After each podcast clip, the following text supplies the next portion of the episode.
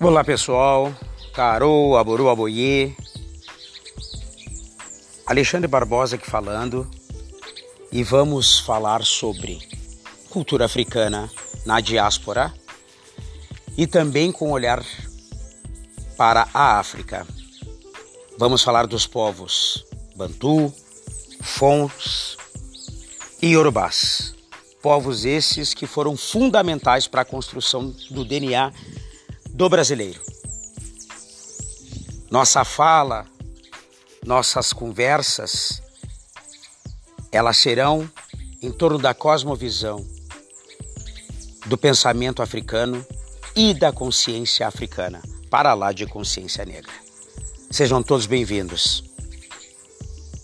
Um Gunzo Kiambote.